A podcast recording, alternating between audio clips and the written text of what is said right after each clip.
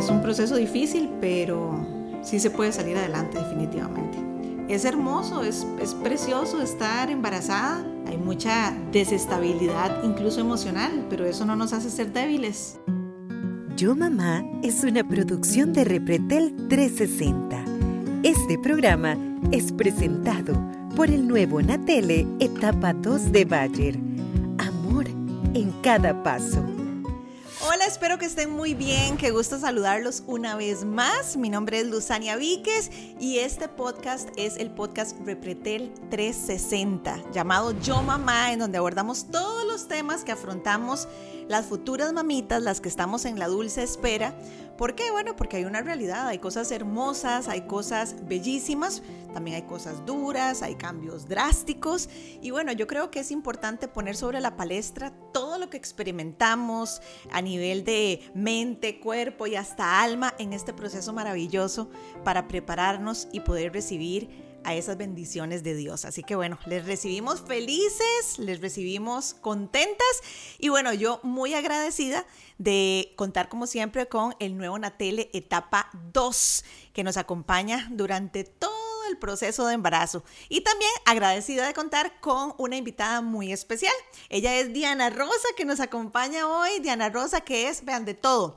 Es productora, es realizadora, es como decimos aquí en nuestro país, soy la. Hace de todo lo que ustedes se imaginen. Así que, Diana Rosa, muchas gracias por acompañarnos. Bienvenida. Muchísimas gracias, Lu, por invitarme. Estoy muy contenta de poder compartir este ratito con vos, ya que esta etapa que estoy viviendo se la he pedido mucho a Dios y estoy muy contenta de poder compartir lo poquito que, que he vivido en estos meses con toda la gente también, ¿verdad? Bueno, no, nosotros felices de que nos abras tu corazón y que nos contés, yo diría que, que todo el proceso, porque como hablábamos ahora, hay mm, partes del proceso que son muy bonitas, hay otras que son un poco eh, cansadas de repente, pero creo que es parte del embarazo.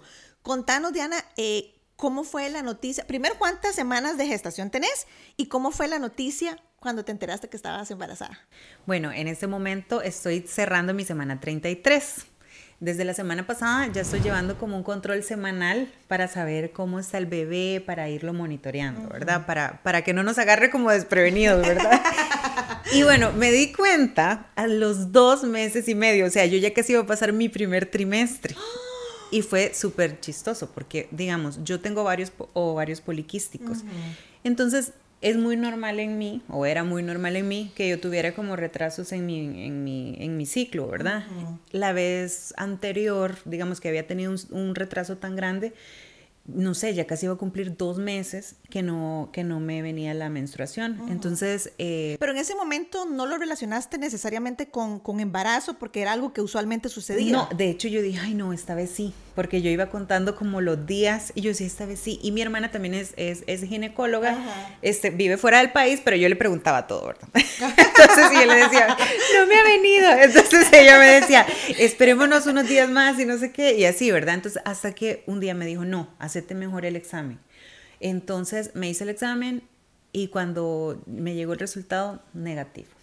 Y lloré, lloré como una Magdalena porque, o sea, es lo que más hemos deseado mi esposo y yo. Entonces, Llevaba mucho de estarlo planeando. Sí, desde que nos casamos, bueno, ya vamos a cumplir, bueno, tenemos dos años de casados y siempre ha sido nuestro sueño, ¿verdad? Tener, tener un bebé. Y luego entonces me volvió a pasar lo mismo.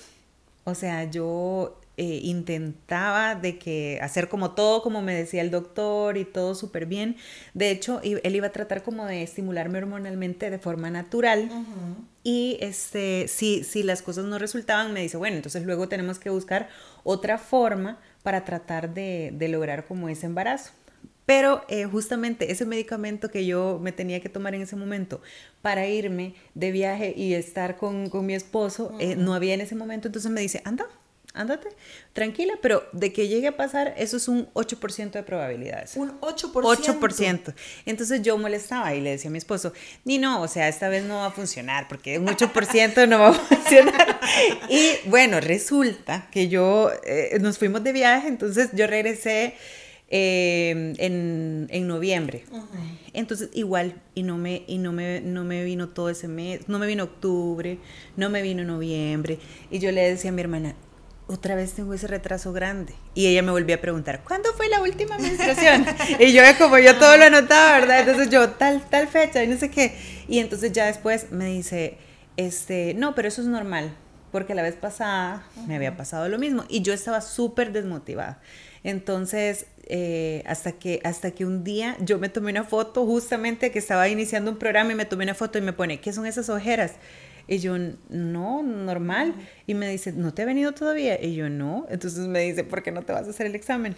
Y cuando ya me hice el examen, nos dimos cuenta que estábamos esperando un bebé y que teníamos ah. dos meses y medio de embarazo. Ok, no se enteraron al mes como muchas personas, sino dos meses dos y medio. Dos meses y medio. Digamos, lo único que yo sentía diferente era que yo parecía como la bella durmiente, ¿verdad?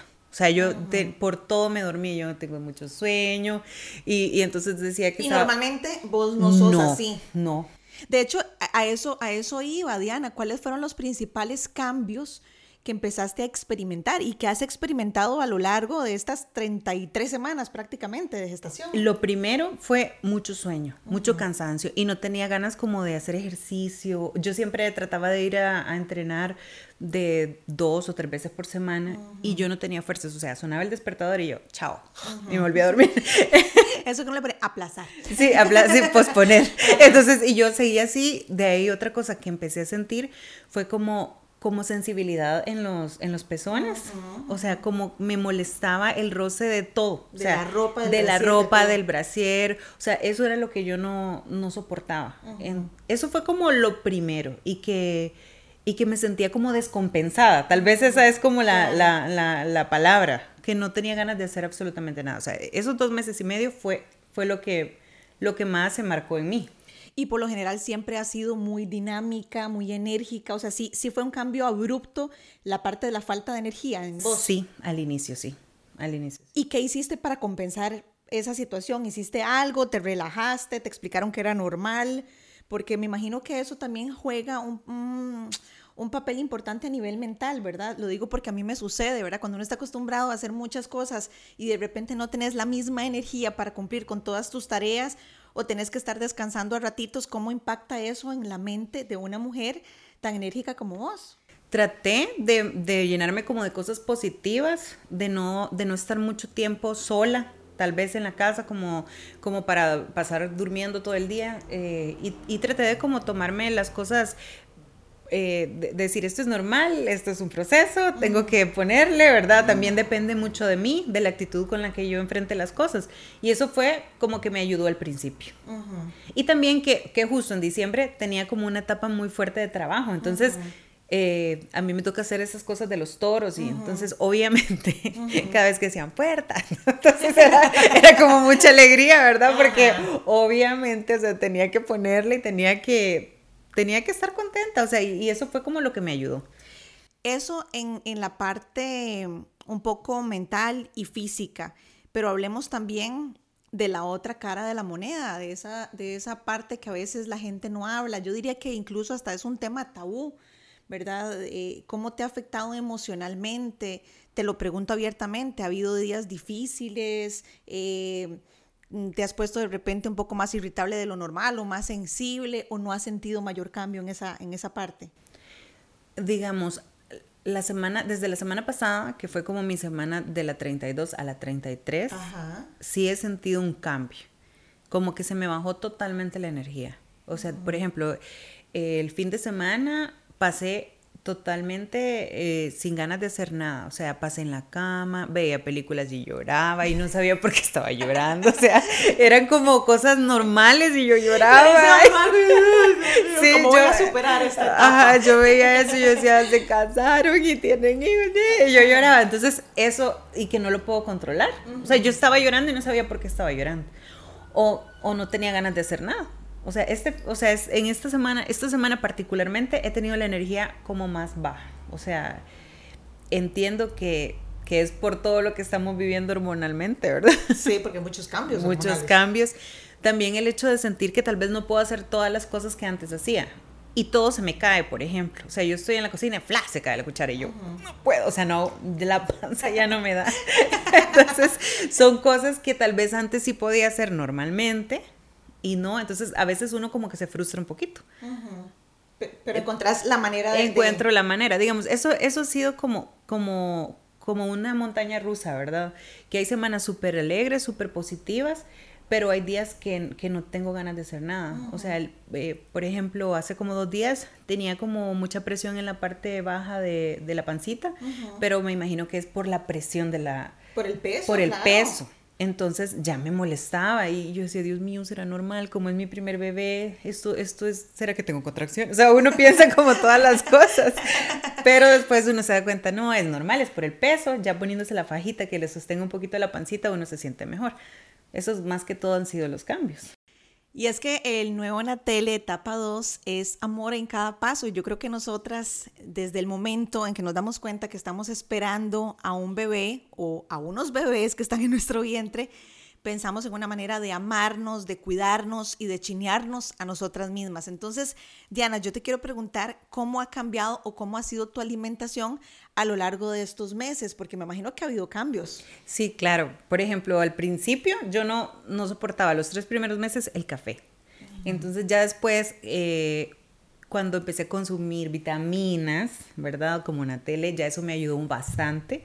Y eh, algo que me ha dado es como de comer muchas leguminosas, o sea, garbanzos, lentejas. Ah, pero eso está muy bien. A mí me ha dado por postres y aquí les da por leguminosas. Muy bien. Sí, mi, suegra le ha tocado hacerme a cada rato que garbanzos, lentejas, alberjas, todo. O sea, siempre me dan los recipientes, me dice, se los lleva y así me los va recargando cada semana. Y eso como que me ha ayudado un poquito. He tratado de mantener lo mismo, o sea, no, no ha habido como mayor cambio, pero sí, por ejemplo, en estos últimos meses tal vez no tengo tanta hambre como al principio. Como que uno se le baja un, poquito eh, las ganas de comer. Las ganas de comer y las ganas de cocinar. A mí me pasa lo mismo. Eh, Diana, ya para, para ir cerrando, me encantaría que nos contés a todas las personas que, que, están viendo, que están escuchando este podcast, cuáles son los principales aprendizajes que has experimentado a lo largo de este embarazo tan deseado eh, y que tal vez no llegó en el momento en que vos lo visualizaste o lo idealizaste, sino cuando Dios quiso que llegara, pero de que fue muy esperado, fue muy esperado. Entonces, ¿cuáles han sido los, los principales aprendizajes ya para ir cerrando?